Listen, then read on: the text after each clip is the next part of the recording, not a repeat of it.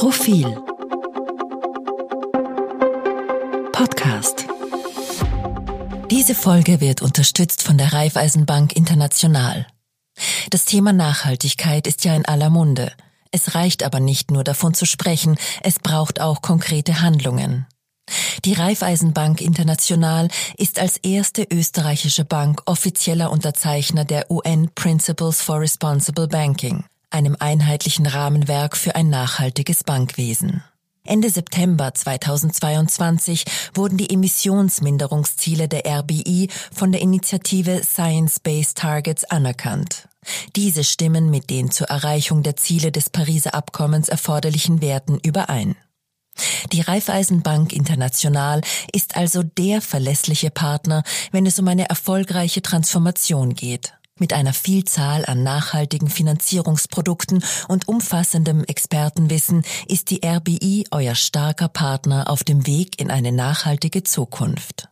Weitere Informationen zum Responsible Banking der Raiffeisenbank International findet ihr im Netz unter www.rbinternational.com.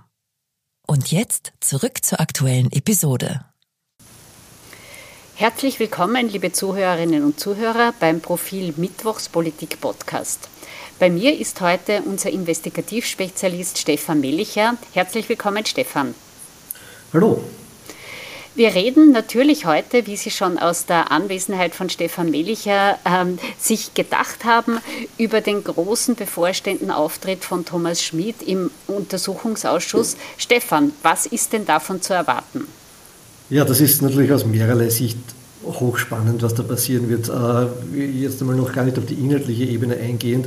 Man muss sich vergegenwärtigen, der Urschuss wollte Thomas Schmidt ja schon seit, seit Monaten einvernehmen. Er ist dort einfach nicht aufgetaucht so lange äh, bis äh, die Oppositionsparteien schon verlangt haben, ihn quasi polizeilich vorzuführen, wenn er wieder mal in Österreich ist. Was damals niemand geahnt hat, ist, dass er eigentlich relativ regelmäßig in Österreich ist, nämlich äh, zumindest 15 Mal ganztägig bei der Wirtschafts- und Korruptionsstaatsanwaltschaft gesessen ist, um dort umfassende Geständnisse aus, äh, abzulegen, eben mit Blick auf, eine, auf einen möglichen Grundzeugenstatus.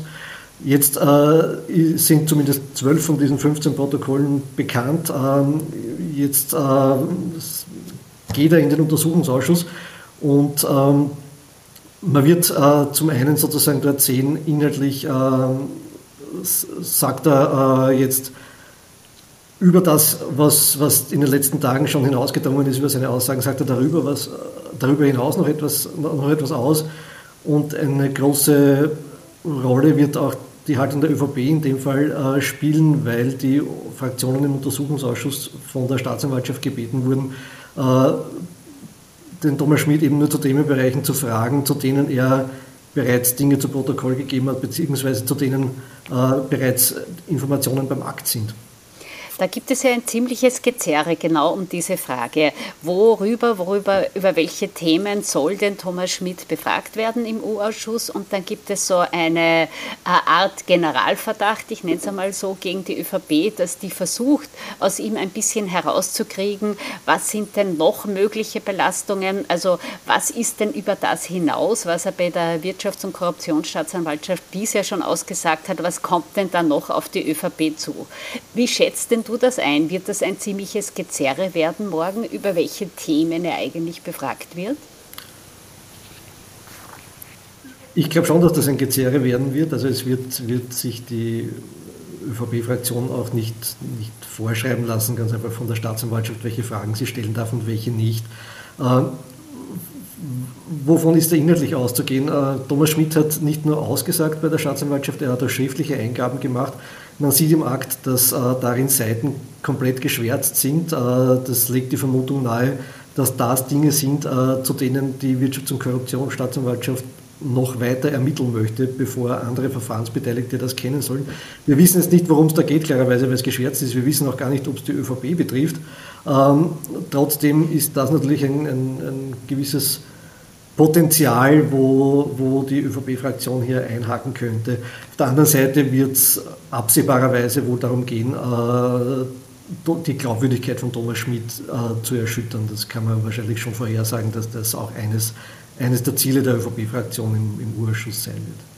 Dieser Prozess läuft ja jetzt schon seit diese Aussagen von Thomas Schmidt bekannt geworden sind. Es gibt dieses mittlerweile berühmte äh, Telefonat zwischen Sebastian Kurz und Thomas Schmidt, äh, das von Seiten Sebastian Kurz aufgenommen worden ist, dass wir seit gestern, Stefan Petzner hat es auf Twitter gestellt, äh, auch alle anhören konnten, dass sich auch Zehntausende Leute angehört haben. Ähm, das dient natürlich alles dazu, ähm, Thomas Schmidt als Baron Münchhausen, wie es Wolfgang Soboda gesagt hat, als Lügner darzustellen, dem man nicht glauben kann. Wie schätzt das denn du ein? Ist das etwas, das zieht oder ist das etwas gar durchsichtig? Ja, ich glaube, da muss man zwei Ebenen auseinanderhalten. Das eine ist die strafrechtliche Ebene. Ähm, klarerweise spielt auch da die, die Frage, ist Thomas Schmidt glaubwürdig oder nicht, eine Hauptrolle. Da ist es so, dass die Wirtschafts- und Korruptionsstaatsanwaltschaft selbst ja ohnehin die Aussagen von Thomas Schmidt auch ausrecherchieren, ausermitteln muss und äh, das teilweise begonnen hat, aber teilweise auch erst tun kann, jetzt wo die, die Geheimhaltung um, um die Aussagen wegfällt. Dann gibt es natürlich die politische Ebene und da ist in dem Fall vor allem die ÖVP gezwungen, rasch etwas zu tun, rasch zu kommunizieren. Ähm, wie weit äh, es ihr da gelingt, äh, wirklich Zweifel zu sehen, äh, weiß ich nicht. Es, es war allerdings auch äh, die, dieses, dieses aufgezeichnete Telefonat, das irgendwie so als, als äh, große Trumpfkarte offenbar herhalten sollte, hat meiner Wahrnehmung nach in der Öffentlichkeit jetzt wirklich nicht, nicht so gewirkt, wie man sich bei der ÖVP oder wie Sebastian Kurz sich das vielleicht erwartet hätte. Ähm, was die ÖVP ist natürlich in einem Schlamassel, äh, weil sie jetzt die ganze Zeit warten muss, was kommt denn da noch daher. Du hast zuerst gesagt, es sind noch gar nicht alle bisherigen Aussagen von Thomas Schmidt ausgewertet. Es können durchaus auch noch weitere Aussagen zu weiteren Themen kommen. Also es kann durchaus noch weitere Themen geben bei der Wirtschafts- und Korruptionsstaatsanwaltschaft. Bei der ÖVP ähm, drängt sich das Dilemma natürlich auf, dass sie einerseits sich verpflichtet fühlt, das sieht man ja vom Kanzler Karl Nehammer abwärts, dass sie da schon einfach der Justiz vertrauen äh, und das sagen sich aber schon ein wenig hinter Sebastian Kurz und dessen Welt stellen. Andererseits können die Ermittlungen aber noch sehr, sehr lange dauern. Also kurz zusammengefasst, die ÖVP kann nie sicher sein, was denn da als nächstes daherkommt, wer als nächster belastet wird, oder? Das ist das Grunddilemma. Das besteht in Wahrheit seit, seit Monaten, fast schon Jahren, nämlich seit, seit man weiß, äh, dass abertausende Chatnachrichten bei Thomas Schmidt sichergestellt wurden. Da wusste man auch nie sozusagen, welche Chatnachrichten kommen als das nächstes daher und, und welcher Vorwurf lässt sich daran knüpfen. Jetzt kommt das Problem dazu, dass einer derjenigen, der diese Nachrichten geschrieben hat äh, oder empfangen hat, nämlich der Thomas Schmidt, den Ermittlern äh, einen Kontext zu diesen Nachrichten liefert, einen äh, Kontext, der in vielen Punkten, nicht in allen, aber in vielen Punkten ein Geständnis ist. Und ähm, wer da jetzt auch immer dagegen argumentiert, ob das jetzt politisch oder strafrechtlich ist, muss in Wahrheit äh, selber diese Chatnachrichten, die auf dem Tisch liegen, in einen inhaltlichen Zusammenhang bringen, der ja, zumindest einmal nicht weniger plausibel ist als der, den Thomas Schmidt den Ermittlern in seinen Geständnissen erzählt. Und jetzt kann Thomas Schmid natürlich in all seinen Aussagen vor der Wirtschafts- und Korruptionsstaatsanwaltschaft lügen. Das ist sein gutes Recht. Besonders schlau wäre es allerdings nicht, wenn er den Kronzeugenstatus haben will, oder?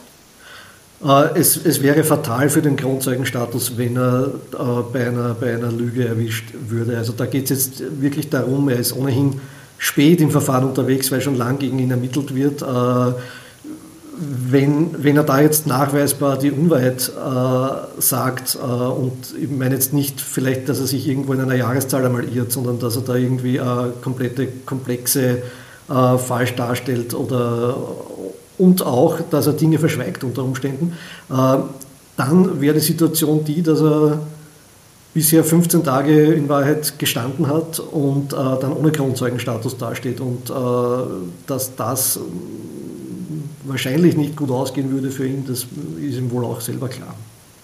Vielleicht für die Zuhörerinnen und Zuhörer, dass wir das etwas aufklären. Was würde ihm denn ein Grundzeugenstatus bringen? Du hast ja schon gesagt, es ist noch nicht fix, dass er den bekommt, aber was wäre denn aus seiner Sicht der Vorteil eines Grundzeugenstatus? Ja, er könnte wohl mit einer Art äh, Diversionslösung rechnen. Also wahrscheinlich, ähm, falls es in diesen ganzen Komplexen zu Anklagen kommen würde, zu Gerichtsverfahren kommen würde, äh, wäre, er nicht, wäre er nicht unter den Angeklagten dort äh, und ähm, da geht es ja durchaus auch um, um, äh, strafrechtliche Vorwürfe, die, mit, äh, die zu Freiheitsstrafen führen können. Also denken wir erst einmal drei Schritte voraus und es, es kommt vielleicht zu Verurteilungen in diesen Verfahrenskomplexen. Ähm, möglicherweise erspart er sich damit äh, einen Gefängnisaufenthalt was für ihn natürlich schon einen großen Unterschied machen würde. Wir haben jetzt darüber gesprochen, dass er bisher zwar lügen konnte, wenn das auch, wie du ausgeführt hast, jetzt nicht rasend intelligent wäre, sondern sogar fatale Konsequenzen hätte. Morgen im Untersuchungsausschuss steht er aber unter Wahrheitspflicht. Denn mit einer möglichen Falschaussage im U-Ausschuss haben die, die ganzen Probleme für Sebastian Kurz eigentlich erst begonnen.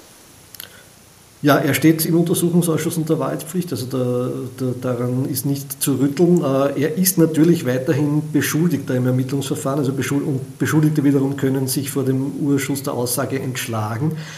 Die Frage ist, ähm, ob er das überhaupt tun will, also zumindest zu den, zu den Bereichen, zu denen er bereits ausgesagt hat. Ähm, wird man sehen, wie er, wie, er da, wie er da morgen vorgeht. Es gibt einige, einige offene Punkte. Äh, die man wahrscheinlich erst einschätzen kann, wenn er dann wirklich dort sitzt und, und, und sieht, wie er sich verhält. Also äh, weiterhin gelten wohl die Beschuldigtenrechte für ihn, dass er sich nicht selber belasten muss. Ähm, Nachdem er aber äh, so lang und breit bei der Wirtschafts- und Korruptionsstaatsanwaltschaft ausgesagt hat, wäre es wahrscheinlich ein bisschen eigenartig, wenn er zu den Verfahrenskomplexen, die bereits im Akt sind und die ja jetzt auch breit medial berichtet werden, wenn er da gar nichts dazu sagen würde. Das, das würde mich dann doch überraschen. Das wäre auch durchaus komisch, wenn dieser mit Spannung erwartete Auftritt quasi nach wenigen Minuten enden würde mit den Worten, ich sage dazu aber gar nichts eigentlich. Ähm, dieser Urausschuss, den du ja schon sehr lange verfolgst, geht dessen ungeachtet in ein Finale. Es gibt politische Forderungen, gerade jetzt nach den Aussagen von Thomas Schmidt wäre es doch sinnvoll, wenn dieser Urausschuss weiterginge. Gerade jetzt könnte man den weiter ermitteln. Was ist denn deine Einschätzung? Ist das gut, dass dieser Untersuchungsausschuss in absehbarer Zeit endet? Beendet oder sollte er verlängert werden? Also ich glaube schon, dass, äh, über die kommenden Monate, vielleicht Jahre hinweg, auf, aufgrund dieser neuen Situation jetzt äh, mehr und mehr neue Dinge auch aufs Tapet kommen werden, äh, die auch von, von politischer Relevanz sind, die auch einen Untersuchungsausschuss wohl interessieren würden. Ähm, ich, ich, weiß es natürlich nicht, aber meine Vermutung ist die, dass bei der Entscheidung, den Untersuchungsausschuss nicht weiterzuführen, äh, dass die vielleicht anders ausgegangen wäre vor ein paar Wochen, äh, wenn die eine oder andere Fraktion schon gewusst hätte, äh, dass eben Thomas Schmidt als Grundzeuge ausgesagt hat und dass da möglicherweise noch ganz, ganz viel an Detailauswertungen, an zusätzlichen Sicherstellungen, an was auch immer daherkommen wird. Das kann gut sein. Äh, einer der Hintergründe, den Urausschuss nicht zu verlängern, war ja die, äh, die Argumentation von allen Parteien, dass das eben nicht nur der türkisen ÖVP, die jetzt im Zentrum der Thomas Schmidt-Ermittlungen steht, schadet, sondern quasi der gesamten Politik. Das salopp formuliert, der Ruf überbleibt ohnehin lauter Gauner, dass das eine Art Selbstbeschädigungsprozess ist, aus dem quasi alle verletzt hervorgehen. Und das war einer der Gründe dafür. Wir werden auf jeden Fall, liebe Zuhörerinnen und Zuhörer, morgen für Sie im Untersuchungsausschuss sein. Wir werden auf Profil.at auch für Sie und für alle anderen berichten. Würde uns freuen, da hineinzusehen. Eine Abschlussfrage jetzt noch an Stefan Melicher. Einige Ermittlungserfahren sind ja fast schon vor dem Abschluss. Ähm, der Fall Karmasin ist vor einem Abschluss. Das Verfahren zur falschen äh, Zeugenaussage ist fast abgeschlossen. Womit rechnest du denn? Also äh, was den, was den, den Teilaspekt zu Sophie Kamersin betrifft, äh, da ist eigentlich damit zu rechnen, dass es, dass es hier relativ rasch eine Anklage geben könnte. Man muss immer sagen könnte, weil man weiß es nicht, aber da gibt es einen sogenannten Vorhabensbericht bereits, äh, der äh, die, die Weisungskette hinaufgeschickt wurde. Also das könnte Vielleicht sagen wir auch an diesem Moment jetzt den Satz, es gilt natürlich wie immer für alle die Unschuldsvermutung. Und äh, abgesehen von den bei den Grundzeugen, also Thomas Schmidt und, und Sabine Beinschab, äh, haben die anderen die Vorwürfe, soweit sie sich geäußert haben, dazu auch immer bestritten. Also das äh, muss man natürlich an dem Punkt äh, betonen. Äh, was äh, die, die Falschaussagevorwürfe gegen Sebastian Kurz betrifft, ist auch zu hören, dass das aus Sicht der Staatsanwaltschaft einmal fertig ermittelt wäre. Dann äh, sieht das Prozedere vor, dass eben da ein sogenannter Vorhabensbericht äh, zunächst an die Oberstaatsanwaltschaft und dann äh, weiter ans Justizministerium geschickt wird. Die schauen sich den Akt dann an. Wie lange das dauert, äh, ist manchmal schwer vorherzusagen. Sowas kann auch mitunter Monate dauern. Ähm, man muss festhalten, dass äh, auch was dieses, dieses Falschaussageverfahren betrifft, äh, Thomas Schmidt Aussagen getroffen hat, die Sebastian Kurz da durchaus belasten. Ähm, Sebastian Kurz bestreitet das nach wie vor. Er, er sagt eben umgekehrt, äh, jetzt in meinen Worten kurz zusammengefasst, Thomas Schmidt wäre ohnehin ein notorischer Lügner. Bei all dem muss man sich natürlich die Frage stellen, der Thomas Schmidt war, war lange Zeit ein, ein, wahnsinnig wichtiger Mann in der ÖVP, im, im besonders wichtigen Finanzministerium auch. Ähm, wenn er nicht für vertrauenswürdig gehalten hat, äh, oder wann ihm, wann ihm eigentlich die, die, Erkenntnis gekommen ist, dass Thomas Schmidt nicht vertrauenswürdig ist, weil er hat ihn ja offensichtlich doch sehr lange hier im, im, im Zentrum der Macht auch, auch äh, gesehen und gelassen. Ja, und er war natürlich auch nicht der siebte Zwerg von links, sondern er verwaltete die milliardenschwere ÖBAG. Da setzt man normalerweise niemand hin, den man für einen notorischen Lügner hält. Oder wenn man es tut, wäre es zumindest ein schlechter Move. Danke, lieber Stefan, fürs Diskutieren. Danke Ihnen, liebe Zuhörerinnen und Zuhörer. Bleiben Sie uns gewogen. Schauen Sie auf Profil.at. Wir hören uns wieder nächsten Mittwoch. Auf Wiederhören. Mehr zum Thema auf Profil.at.